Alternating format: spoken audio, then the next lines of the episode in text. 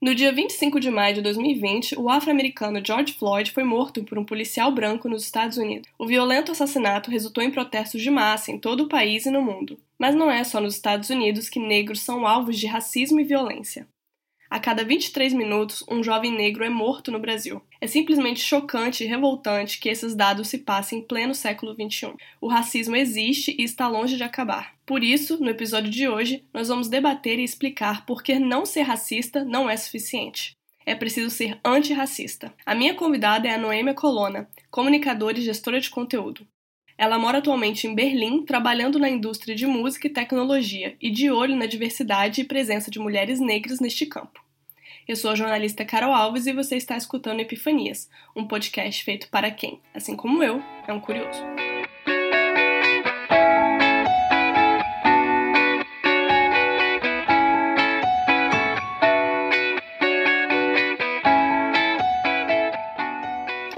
Curiosos! Oi, Noêmia! Muito obrigada por ter acordado sábado de manhã para bater esse papo comigo, né?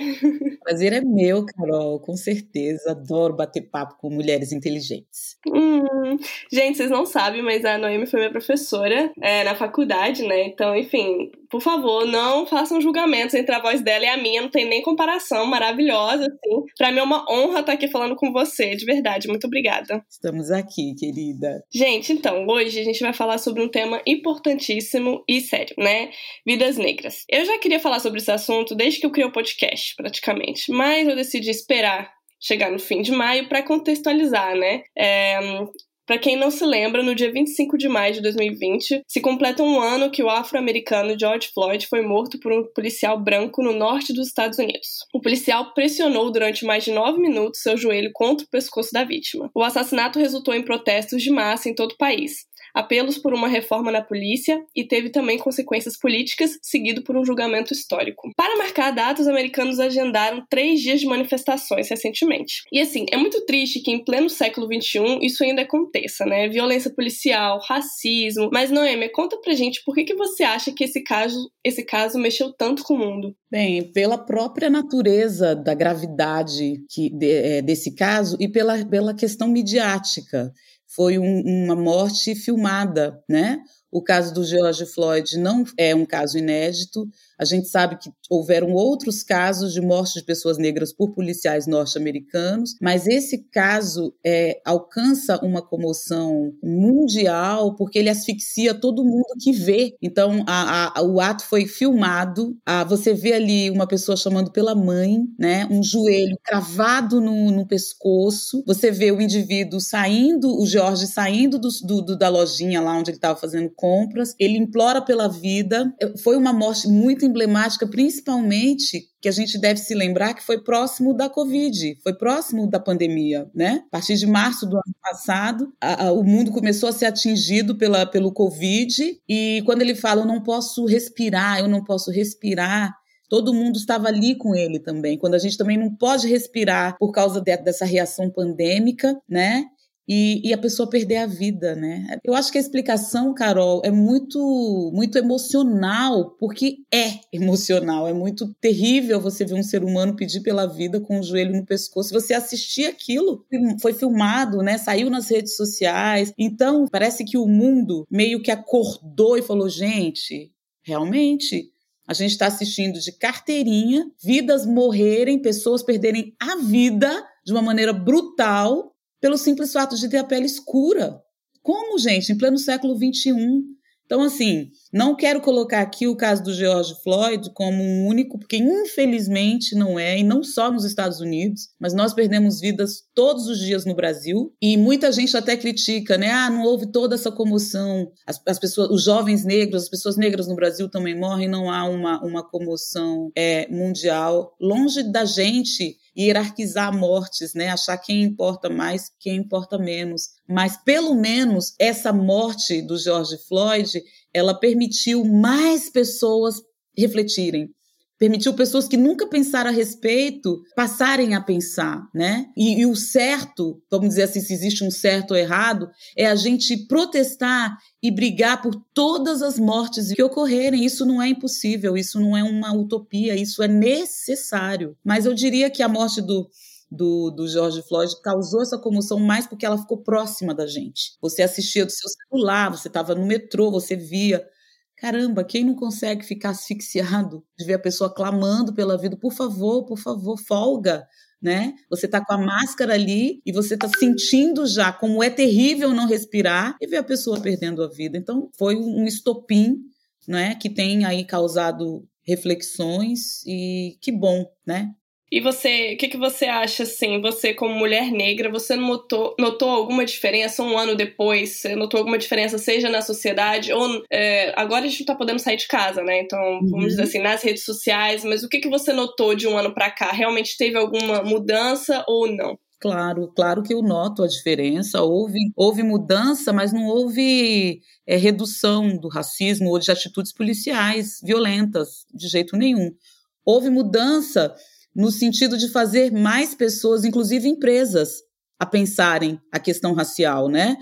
Graças ao movimento Black Lives Matter, que reforçou é, essa importância da gente parar de banalizar as mortes negras, então houve muita mudança nesse respeito. Hoje eu passo a conviver com mais pessoas brancas conscientes do racismo, né? Coisa que era quase impossível, pessoas brancas que não tinham uma menor empatia com o sofrimento negro, com aquele papo sempre de que, olha, eu não posso falar disso, né? É, eu não vivo isso, então não posso falar disso. Então, assim, pessoas que ficavam o tempo inteiro em cima do muro, por mais que aquela ação midiática bastante criticada de mudar, colocar um, um, um post com a tela negra, com a tela preta no seu Instagram fosse criticada, eu sempre eu sou uma otimista é, é, incorrigível. Eu acho que foi positivo nesse sentido de ver pessoas jovens refletindo. Eu fui sua professora, né? Vivi ali de perto a, a, a avidez de vocês, a curiosidade. Fui uma das poucas professoras negras uhum. no meio acadêmico, né?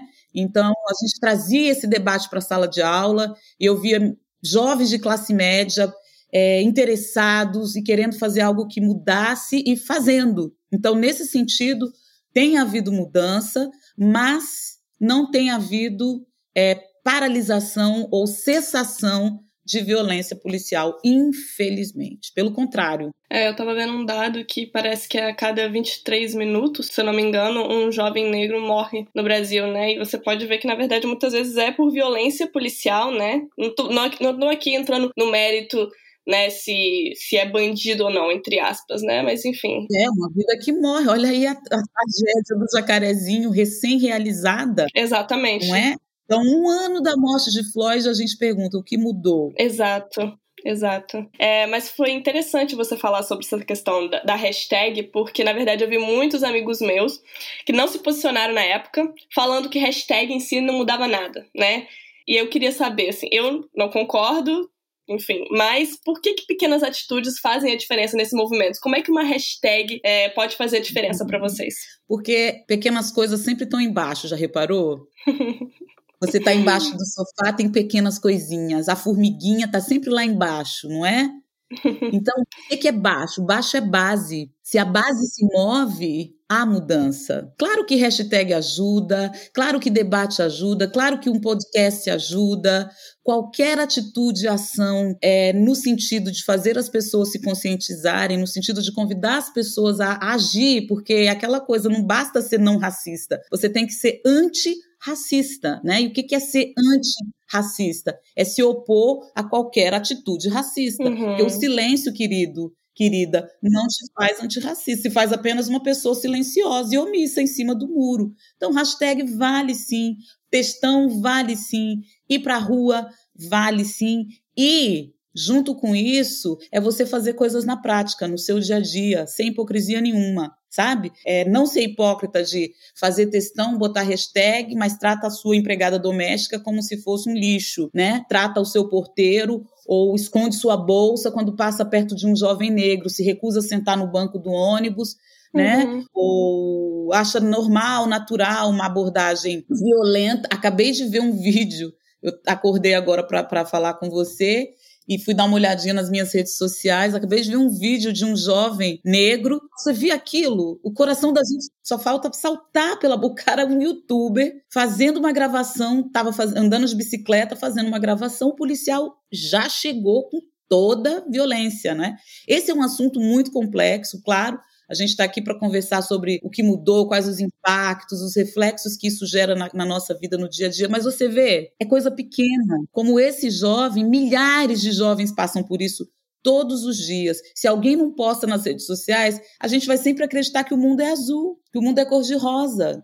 Que não, eu não acredito. Não, eu não vejo cor. Entendeu? Para mim não existe. Querido, existe uma diferença entre o verbo ver e o verbo olhar. Enquanto você não vê, a pessoa negra é olhada pela, por causa da cor. Então, a sua cegueira não elimina o racismo. A sua cegueira não elimina que uma pessoa negra tenha acesso a poucos recursos por causa desse racismo que a olha, a enxerga como pessoa negra não digna de estar em lugares. Então não vê, você não faz favor a ninguém, só faz a si própria, porque fica ali em cima do muro, né? Acha que o mundo é azul. Eu não acredito nessa coisa de cor. Eu não acredito nessa coisa. Ai, sua descrença não vai impedir que as pessoas negras continuem fora de qualquer processo por conta do racismo que enxerga as pessoas negras, mas por razões muito negativas. É, e falando sobre um outro lado também, na época, eu me posicionei, na verdade a maioria dos meus amigos se posicionaram, todo mundo, mas eu vi algumas pessoas que ainda ficaram ali em cima do muro, né? E um conhecido meu fez um texto no Facebook que me tocou muito. Ele falou assim que justamente criticando pessoas que não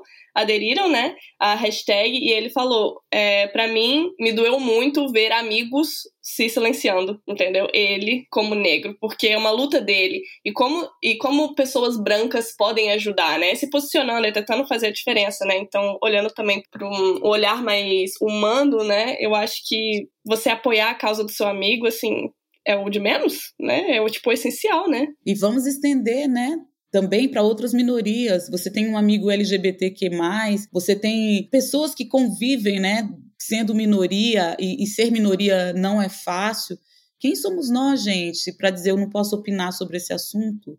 Quem somos nós para dizer, olha, eu, tenho, eu não posso fazer nada porque isso não se refere a mim? Você é um ser social. A violência que o seu amigo, seu, sua amiga, seu parente sofre, ela indiretamente vai chegar até você porque você está cercado dessa violência também. Numa sociedade tão pautada pelas desigualdades, é impossível você não se, não se posicionar. Aquele que não se posiciona é aquele velho conhecido, amigo, amiga nossa, que acha que o mundo, que o Brasil é o, é o, lugar mais lindo e perfeito do mundo, que tudo isso que essas pessoas fazem como mimimi é coisa da sua cabeça. Não tem, não tem como. Ou você é, ou você é anti. Não existe não é. Ou você é, ou você é anti tal coisa. Perfeito. Muitos também ficaram com medo porque achavam que não era seu lugar de fala, né? Como você já trouxe aqui pra gente.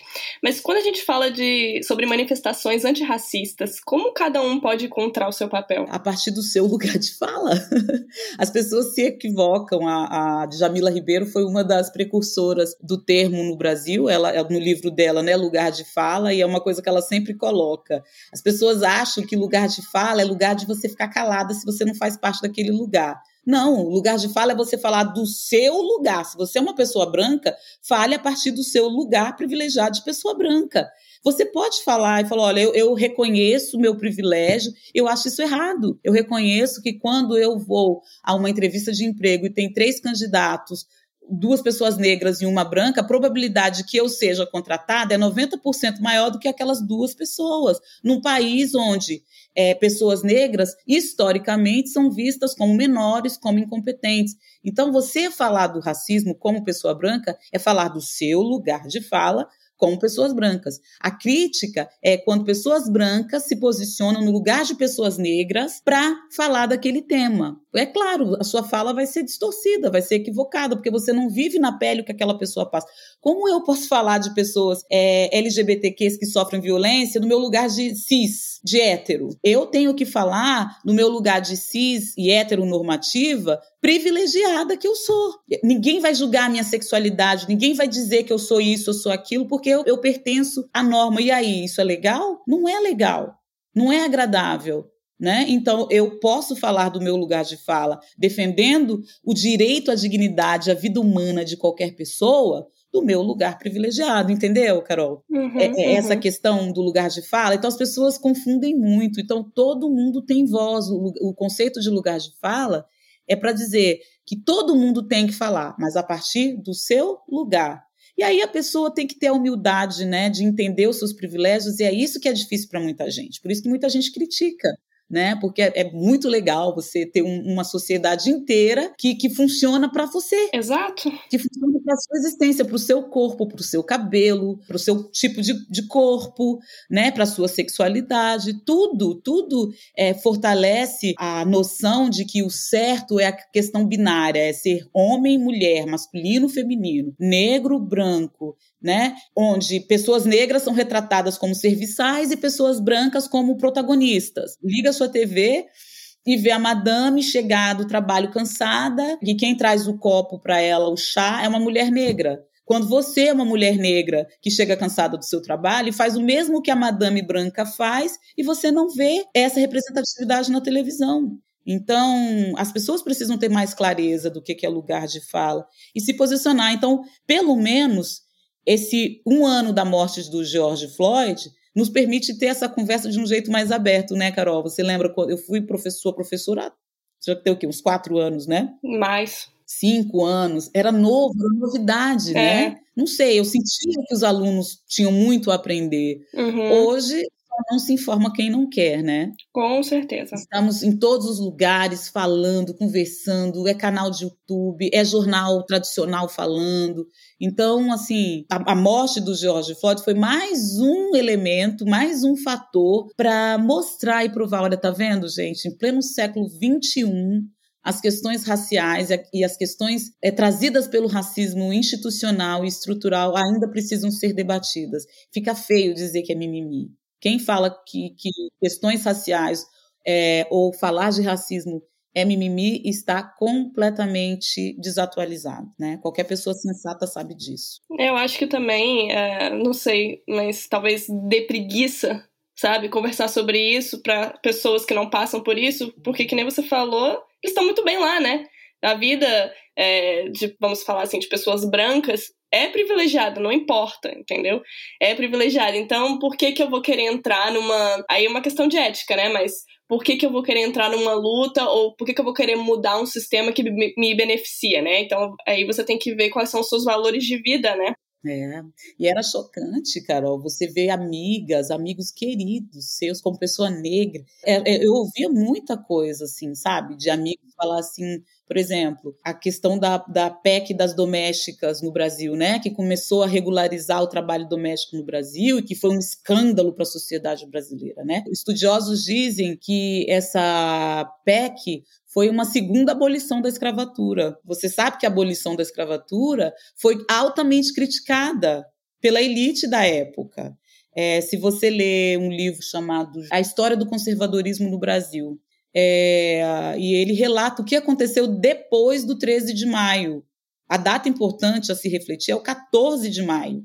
O que aconteceu no dia seguinte, quando as, os escravos foram libertos? Foram libertos, não foram jogados, é, né, jogados. na sociedade. E quando você lê aquilo, o que, que a imprensa falava?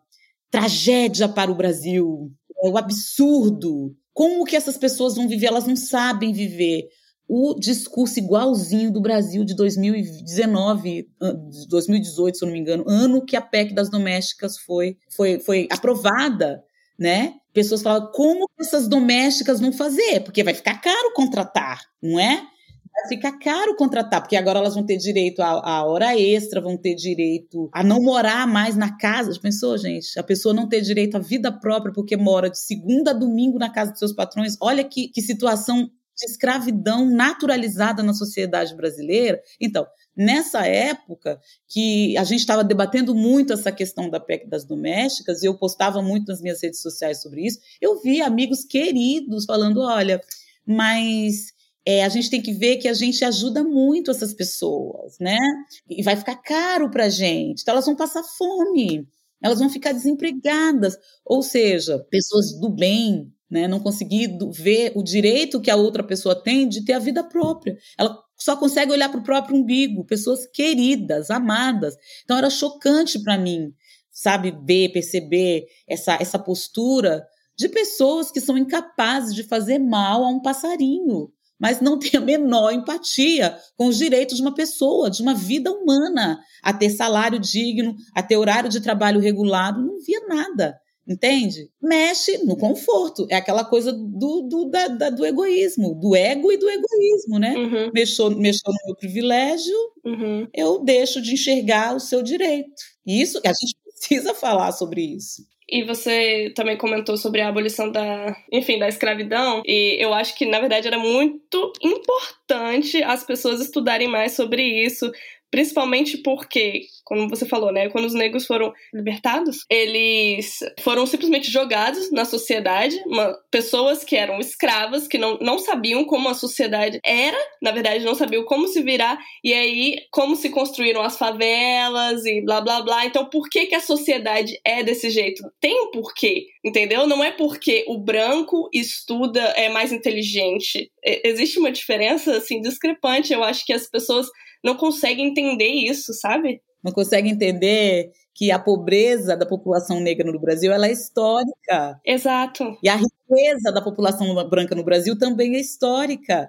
Não é por falta de capacidade, né, de um ou de outro. O Brasil é um país sem memória, né? O Brasil não é um país que cultiva a história. Temos aí, né, um exemplo claro do momento político que a gente vive, né?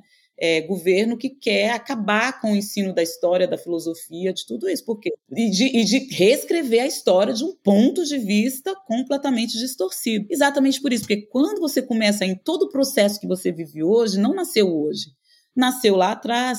Então, as pessoas negras escravizadas, elas foram liberadas sem estudo, sem treino, sem preparo, sem herança, sem direito à indenização, entendeu? E foram jogadas. As pessoas brancas, que eram donos de escravo, foram ressarcidas, é, não foram punidas, tá tudo bem. Então, tudo isso que você vê, essa discrepância de pobreza e riqueza com cor, vem lá de trás. Por isso que a gente precisa falar de privilégio branco.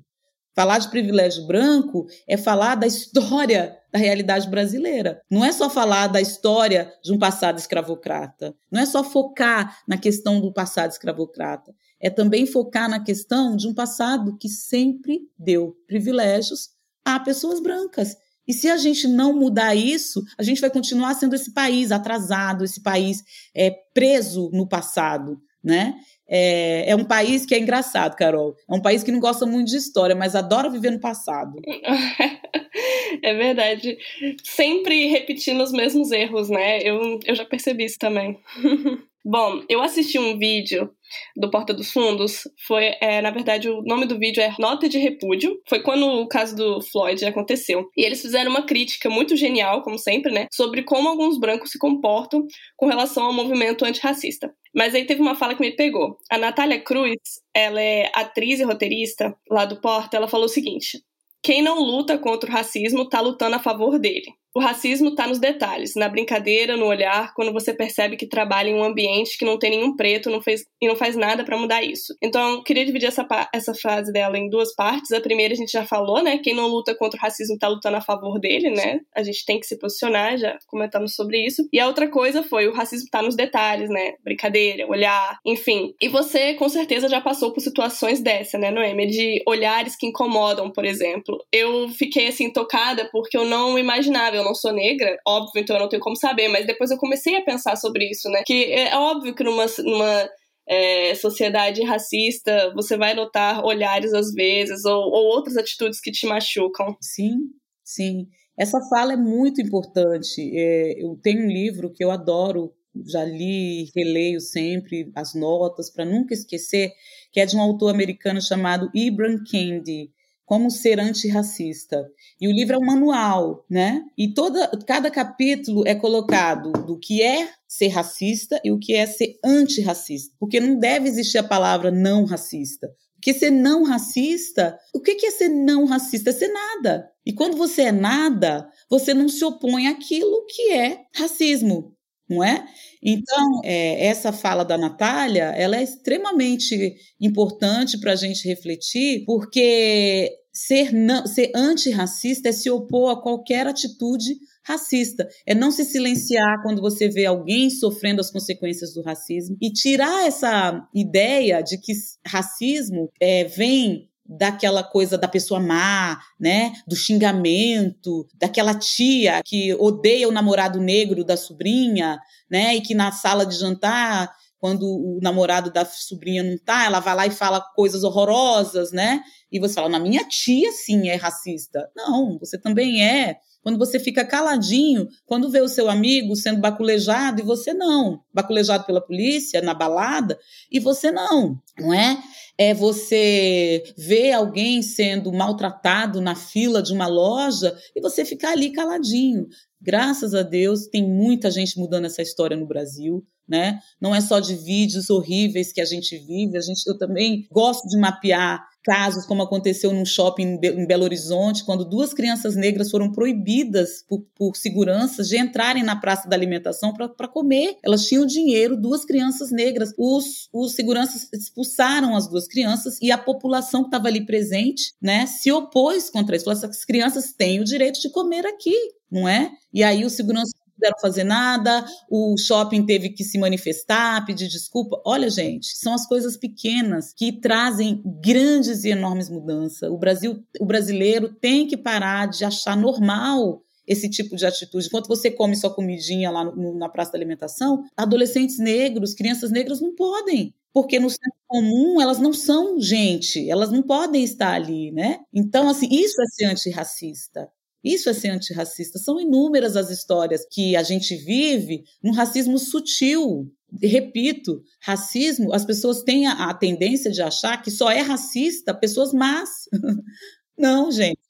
Infelizmente, nós internamente somos racistas, porque nós nascemos nessa sociedade calcada numa instituição chamada escravidão, que durou 300 e tantos anos, gente. Só 130 anos, que isso, 132 anos que isso foi abolido. Como é que você destrói 350 anos de aprendizado de que corpos negros valem menos em menos de 200 anos? Se você não fizer nada. A gente precisa fazer, né? Então, é isso. É preciso ser antirracista. Eu recomendo a leitura desse livro, que é essencial para esclarecer, não é? E a partir da nossa mudança de atitude, a gente faz uma mudança crucial em toda a sociedade, né? O racismo pode continuar existindo, o que não pode continuar existindo são pessoas ignorantes. O silêncio é ignorar, eu ignoro, né? Ignorante nesse sentido, eu ignoro, nossa, não sei o que é isso, né? Porque, infelizmente, enquanto houver desigualdade no mundo, o racismo é uma, é uma válvula que alimenta esse, é, esse sistema, né? É uma válvula que moe corpos, que define que corpos não brancos são inferiores, para que a riqueza continue concentrada lá em cima. Então, isso é um longo papo, e, e o que a gente faz para mudar é com a consciência, com a atitude, né? É com atitudes antirracistas, com certeza. E também acho que não, não diminuir a dor do outro, né? É, se alguém fala, ah, isso eu me senti ofendido, isso pra, isso pra mim foi racismo, uma pessoa negra fala isso pra você, você não tem que ficar discutindo com ela, você tem que pedir desculpa, né? Acolher, né? Me dá uma Exato. A gente viu muito isso, não sei se você acompanhou. Eu não sei se você viu o BBB 21, que teve uma polêmica na questão da peruca. Não sei se você ficou sabendo, mas vou contextualizar. É, eu não vi, mas eu leio, eu leio, né, as discussões, lembro do João, né? Isso, o João era um, um, um menino negro que tava lá no BBB, e enfim, acabou que um outro cara que tava lá, o Rodolfo, eu acho, ele botou uma peruca do monstro lá, e a peruca ele falou, ah, igual seu cabelo, João. E o João ficou super sentido, demorou uns dias pra ir falar com ele, falou, olha, eu não gostei, eu me senti muito mal. E aí o Rodolfo tentou até se explicar, tipo, ah, mas eu não quis isso. E depois o, o Thiago, né, o, o apresentador, ele explicou lá, fez um discurso muito importante, inclusive, pra, pra, na TV aberta, né, mas ele falou se você faz uma brincadeira no cabelo de um branco, é diferente de uma brincadeira no cabelo de um negro, né? São, não, não tem como comparar dois, dois cabelos, duas peles, né? Você pode explicar pra gente qual a importância do cabelo negro, por que que pega tanto assim para vocês? Claro. É, primeiro porque é o nosso corpo, né? O nosso cabelo é parte do nosso corpo, como para qualquer pessoa. Nós todos somos humanos e todos temos cabelo. Agora, por que que em certos corpos um tipo de cabelo é idolatrado e chamado de bom, em outros corpos esse cabelo é massacrado, é ridicularizado e chamado de ruim. Cabelo ruim é o único cabelo ruim que eu conheço é do careca, aquele que cai e te abandona. Ó que coisa ruim. Essa frase é de uma é da artista Elisa Lucinda, né? Porque o meu cabelo é bom. O meu cabelo é bom. Então imagina, é, pessoas negras são ridicularizadas por uma parte do corpo dela desde que nascem, desde que vão para a escola no jardim de infância né? O seu cabelo é ridicularizado. Ixi, na minha época era cabelo de bombril, era caminho de formiga, porque minha mãe fazia umas Maria Chiquinhas, e aí tinha atrás, às vezes eu mesma fazia, e a, a divisão do cabelo saía toda torta. Então, pedaços do meu corpo entravam em escrutínio né? E, e, como que é isso? Como que é isso para a autoestima de uma pessoa negra? É totalmente é destruidor, é destruidor. Tanto é que é raro. A gente precisa hoje fazer um trabalho de autoestima entre as pessoas negras, porque no momento que a gente põe o pé no mundo, a nossa autoestima começa a ser destruída com as piadinhas na escola, não é? Com aquela, com seu primeiro amor que nunca vai te corresponder, porque você não tem o cabelo da, da propaganda na televisão. É, significa tudo pra gente. Significa tudo, tanto que muitas pessoas, inclusive homens negros, raspam o cabelo. Raspam o cabelo. É tão ridicularizado, pode ser baculejado pela polícia porque está usando rasta, pode ser é, considerado um, um, bandido porque tem o cabelo black power. Vê se pode. O seu cabelo é natural, ele cresce para o alto porque é uma coroa. Coroa é para o alto mesmo, entende? E, e essa parte do seu corpo coloca a sua vida em risco. Dá para a gente viver assim? Dá para você imaginar como pessoa branca que um dia você sai na rua e o seu cabelo jamais vai ser julgado como algo ruim.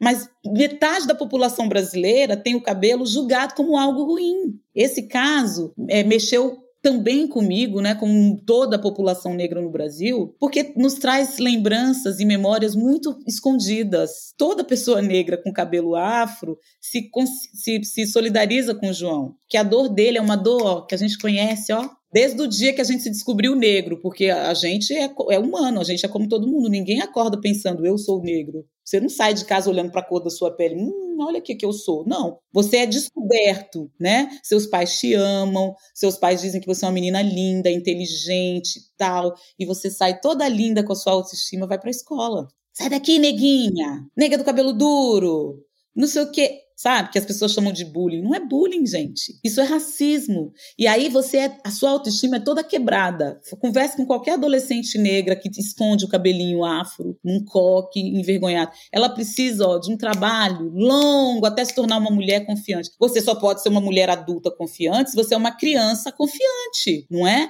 Então, o cabelo passa por isso, o cabelo das pessoas negras passa por isso. Felizmente, a nossa voz está sendo ouvida, a gente está alcançando lugares antes nunca imaginados. A, a, a indústria do cosmético, Hoje você vê marcas falando sobre isso. Hoje no Brasil existe uma indústria maravilhosa de, de produtos preparados para o nosso cabelo. E foi curioso que nesse caso eu acompanhei algumas postagens de pessoas nas minhas redes sociais. Eu encontrei um indivíduo branco ridicularizando a atitude do João, falando o seguinte: gente, como é triste ver um marmanjo choramingando em rede nacional para milhões de pessoas por causa de uma piada. Eu pintava o meu cabelo de roxo me chamavam de monstro do, do, da caverna. Eu pintava meu cabelo de azul, me chamavam de ET. Eu raspava o meu cabelo, me chamavam disso, daquilo outro. Eu nunca tive a minha autoestima abalada.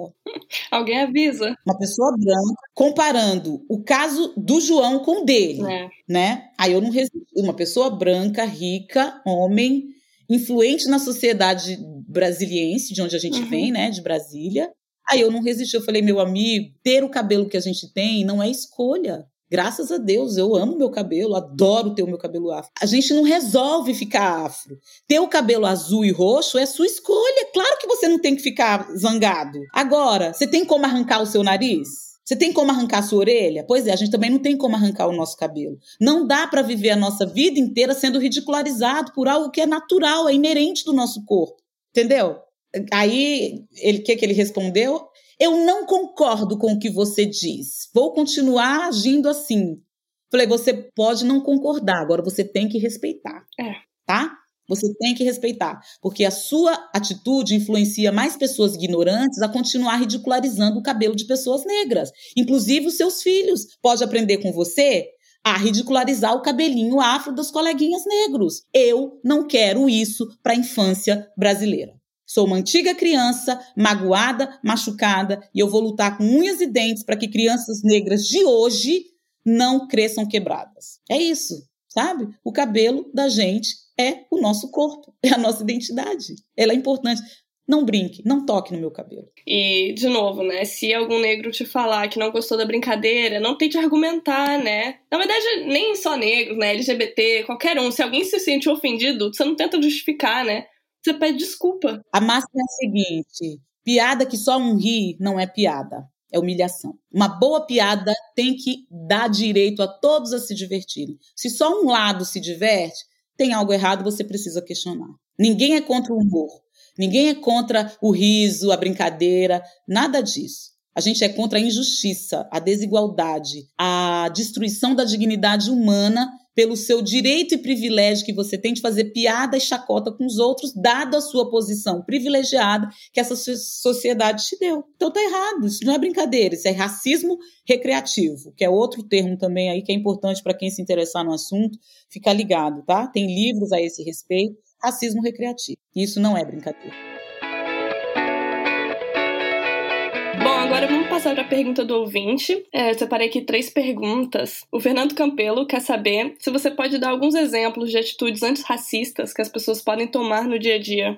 Olha, Primeiro, aprender sobre o assunto. Isso aí tem nome, chama letramento racial. Né? É ler livros a respeito. Existe aí o Manual Antirracista, da Jamila Ribeiro. Existe aí How to be Anti-Racist, no português, Como Ser Antirracista, do Ibrahim, Ibrahim Kendi. Tem o livro da Chimamanda Ngozi. Lê, Lê, tem não, é, um livro muito interessante da, de uma autora britânica que ela fala assim: não converso mais sobre racismo com pessoas brancas. O título do livro é esse. É interessantíssimo o ponto de vista dela e pessoas brancas começam a se conscientizar do seu papel. Então, a primeira coisa é fazer esse alfabetismo racial, né?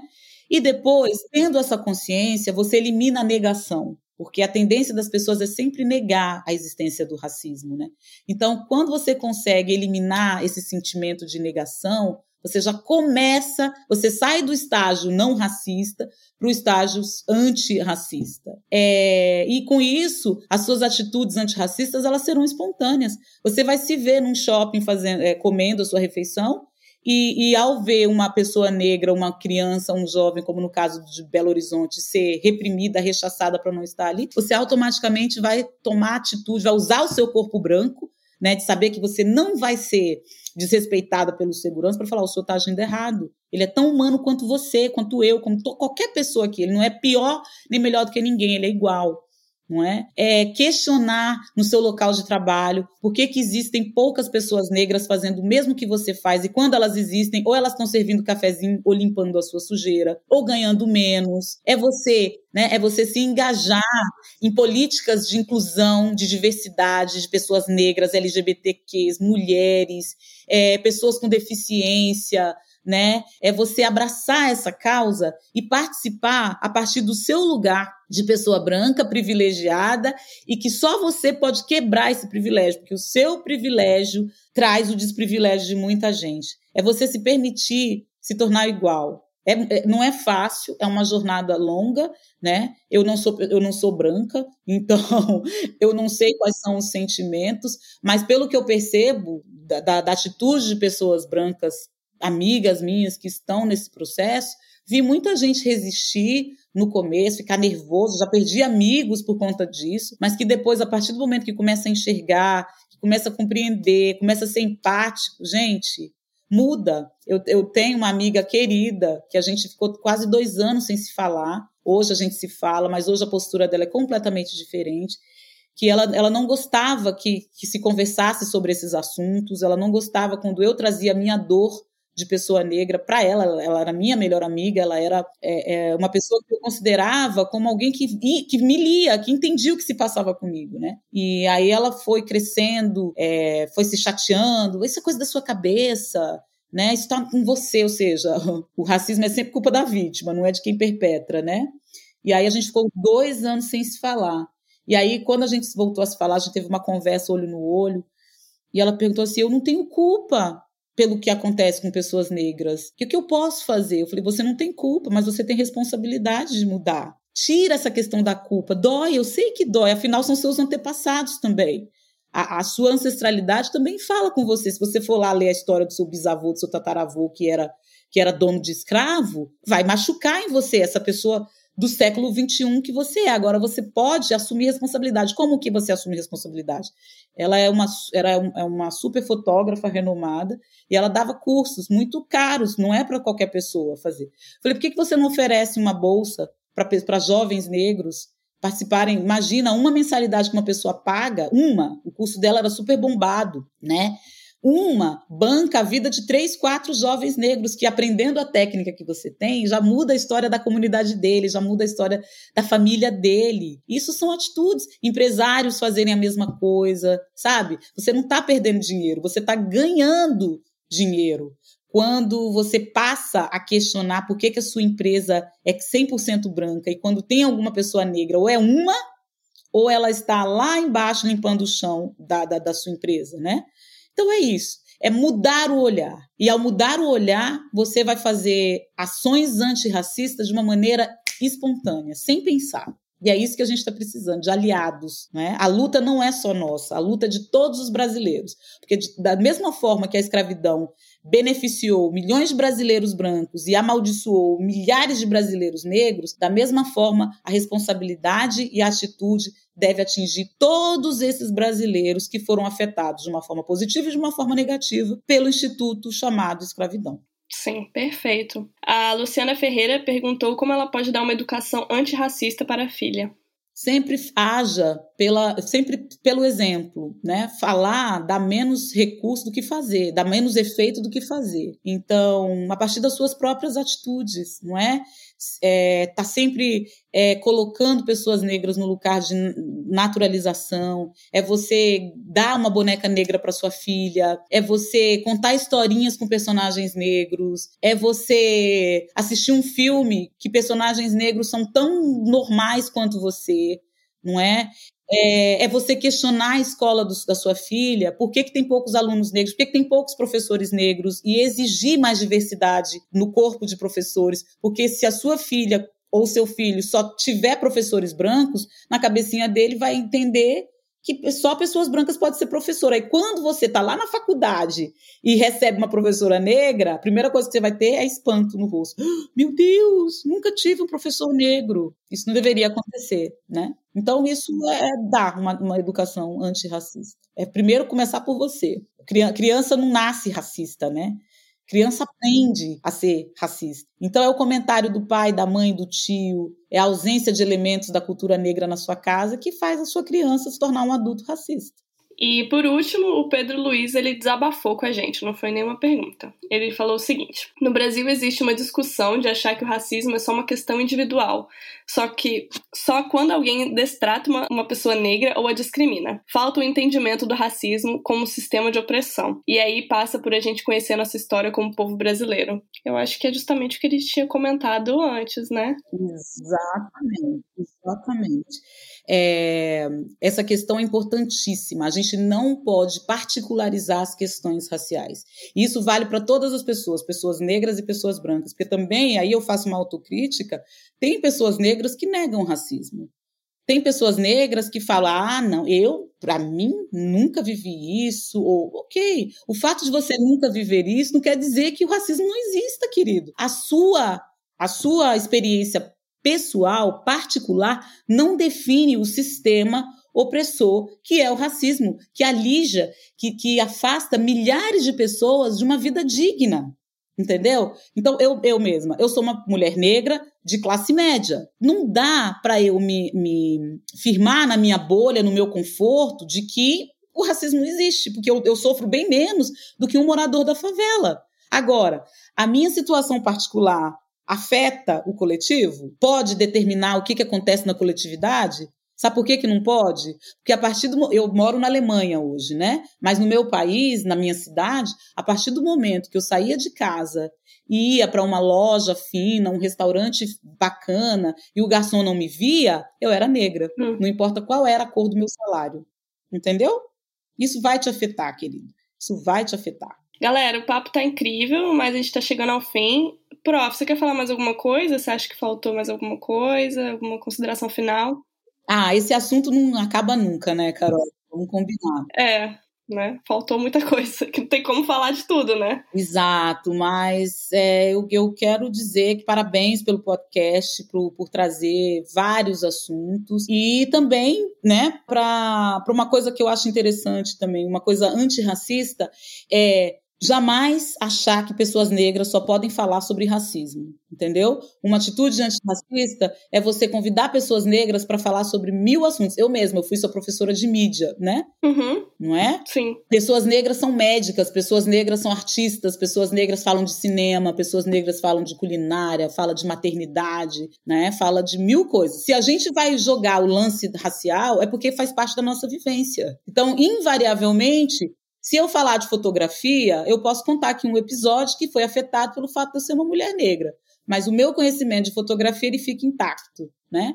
Então, é naturalizar isso. A gente chama homens, mulheres, héteros, trans, é, é, é, LGBTQs, todos, todos. A gente iguala a humanidade quando a gente para de colocar pessoas na caixinha. Fulano só pode falar disso porque ele é aquilo. Fulano só pode falar disso porque é aquilo. E fulano é universal.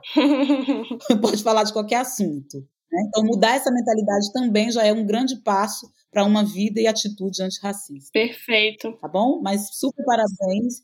E brigadaça pelo convite, adorei participar. Obrigada a você. Esse daqui é o nosso último episódio da temporada. E, enfim, antes de eu encerrar, eu queria deixar aqui duas indicações. Noêmia, você já deu várias durante o episódio. Você quer falar de mais alguma antes de eu falar as minhas? Livro, eu recomendo imediatamente o livro do Ibram Kendi, é, Como Ser Antirracista. A minha indicação, galerinha, é uma série da Netflix que se chama Olhos que Condenam. Nessa série me pegou realmente, assim, recomendo demais, demais. É dos próprios jovens, né, condenado injustamente. Vale super a pena. É muito, muita dor, mas, mas importantíssimo assistir. Isso, exatamente.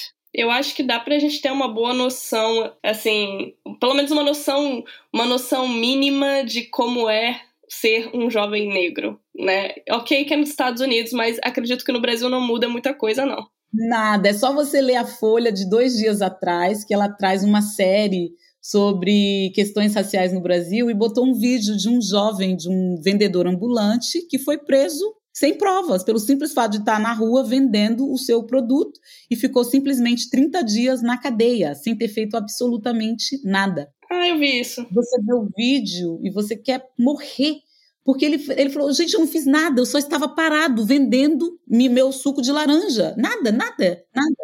Ele foi é, confundido de novo, né? Ele foi confundido, eu falo de novo porque é um tal de confundir a gente. Eu detesto quando alguém fala assim, menina, você parece com fulano? Não pareço. Eu sou filha do Irene José dos Santos e a minha mãe Janete Colona dos Santos. Não tem ninguém igual a mim, nem minha irmã, nem minhas irmãs que são do mesmo DNA.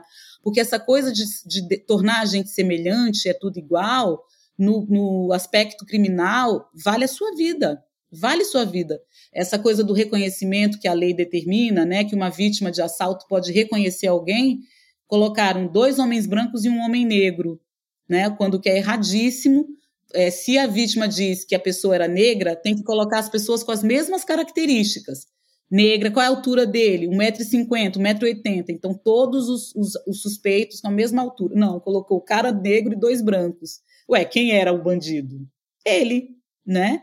Então, não é nada diferente. O filme da Ava DuVernay é, fala de quatro jovens que ficaram, meu Deus, anos na cadeia, né? Foram mais de 10 anos terrível, uma vida real, né? História vida real. O que mais que você sugere? que eu te cortei. Não, você já falou do, do livro Pequeno Manual Antirracista, da. Eu não sei como é que pronuncia o nome dela, de Jamila. Da Jamila Ribeiro também.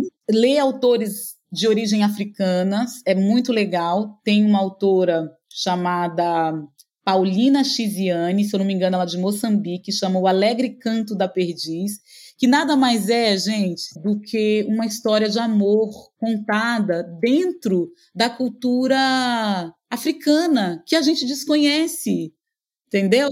E a história é simplesmente. Você não consegue largar o livro, sabe? Ela te prende, ela é uma história cujo enredo fala da maldade humana, fala da bondade humana, do arrependimento. É uma história fabulosa. Eu realmente recomendo esse livro, O Alegre Canto da Perdiz, da Paulina Chiziane. Ah, e eu também o vídeo do Porta dos Fundos que eu falei, né, que se chama Nota de Repúdio, que você pode achar no YouTube. Mas eu fiquei muito interessada por esse seu livro aí, vou procurar. O Alegre Canto da Perdiz, Paulina Chiziane. E tem vários outros. E a dica que eu dou dá um rolê numa livraria próxima, vai na seção de livros africanos, africanos que eu falo do, do continente africano, né?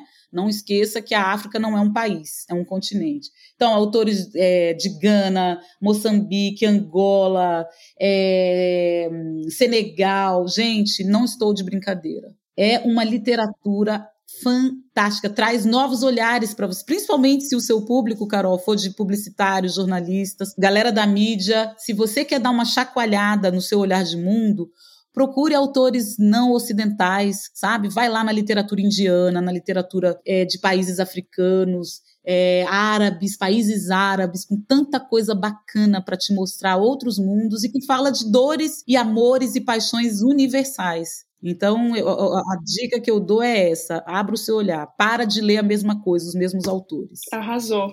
Perfeito. Ah, prof, onde é que eles podem te achar online, hein? Se eles quiserem seguir seu trabalho. Menina, eu tô. Eu vou, eu vou dar o endereço do meu blog, que está desatualizado, mas eu vou atualizar e eu de vez em quando eu posto coisas lá. É o noemiacolona.com, né? Você pode se cadastrar e você vai receber os meus textos esse, essas férias de julho eu vou retomar a minha escrita. Então, eu, eu, prometo, se você se cadastrar, se eu tiver um registro, já é um gatilho para eu voltar a escrever. E eu gosto de dar o meu LinkedIn, que é a minha ferramenta de trabalho, né? Mas eu estou no Facebook, estou no LinkedIn, estou no Instagram. Mas olha, eu ando muito, muito ausente das redes sociais ultimamente, viu, Carol? É muita coisa que eu estou aprendendo, estou estudando alemão, né? Trabalho numa empresa de tecnologia e música, então eu convivo com pessoas do mundo inteiro, então eu tenho que estar sempre aprendendo coisas novas. Nesse momento de pandemia, eu estou reinventando uma outra vida fora do Brasil, e aí as redes sociais eu tive que dar um tempinho, mas vou, vou adorar te ver por lá. A gente dá um alô ali. Mas eu tô achando barato, a gente está falando de polos tão opostos, né? Você está aí na Oceania e eu estou aqui na, na Europa, né? Então aí é noite e aqui é manhã. Uhum. E nós éramos professora e aluna, e hoje a gente está aqui de igual para igual, conversando de polos altamente opostos, e eu acho que isso é um ato revolucionário. Nós somos duas mulheres é, mudando nossas vidas, né? Contando nossas histórias em lugares diferentes, e eu acho que a gente tem que deixar isso claro, porque a gente pode influenciar mais mulheres, mais meninas a pensarem do mesmo jeito e a buscarem sair do seu lugar de conforto. Você não acha? Com certeza, assim. É desafiador, ainda mais no meio de uma pandemia, mas eu acho que o mundo é muito grande e a gente tem muita história para contar. Então, assim, pelo menos eu levo para mim. Prefiro me arrepender de algo que eu fiz do que não fiz. O podcast mesmo, eu morria de vergonha. Agora já vai fazer um ano que eu tenho ele. E eu morri de vergonha, assim, de pensar em fazer o um podcast. Eu fiquei com um ano nisso na cabeça. Aí eu dei minha cara tapa e eu tenho recebido muitos feedbacks legais. E é muito bom, tipo, fazer a diferença, sabe? As pessoas me mandaram mensagem falando que estão aprendendo com o podcast. E eu acho que se eu estou aqui nessa posição de comunicadora, né? De poder passar a mensagem é, para o mundo, é, pro mundo, né? Pro meu público, mas mesmo assim, é, para mim isso me faz feliz e aprendi muito com você também, eu fico emocionada. Mas o público tá no mundo, querida, não se esqueça. Verdade, verdade. Assim que o podcast estiver no ar, vamos botar nas redes, né? Com certeza. Fabuloso, Carol. Muito obrigada, prof. Fiquei muito feliz pelo seu, pela sua participação aqui. Enfim, tomara que a gente se encontre mais por aí, né? Ah, vamos torcer para que essa era da pandemia passe. E com certeza eu quero dar um pulo aí na Austrália e você vai ser sempre bem-vinda aqui na Alemanha, Berlim. Não fala isso não, que eu vou mesmo, viu? Uau, Manhã, já tá convidada. É isso, galera. Eu tô no Instagram, arroba podcast Epifanias, e vocês podem entrar em contato comigo pelo e-mail podcastepifanias.gmail.com. Gente, todas as informações que a gente passou aqui, os vídeos, a né, série e livro e contato, rede social, tudo, vou deixar aqui na descrição do episódio. É, e, bom, eu acho que é isso. Se você gostou do episódio, compartilha nas redes sociais, marca o meu Instagram, marca o Noema, e desse jeito você ajuda na divulgação do podcast e eu ainda fico sabendo que você gostou do que você ouviu. Também não se esquece de se inscrever no podcast, independente da plataforma que você estiver nos escutando. E bom, a gente se vê na próxima temporada. É isso, um beijo. Este podcast foi editado por Otávio Souza.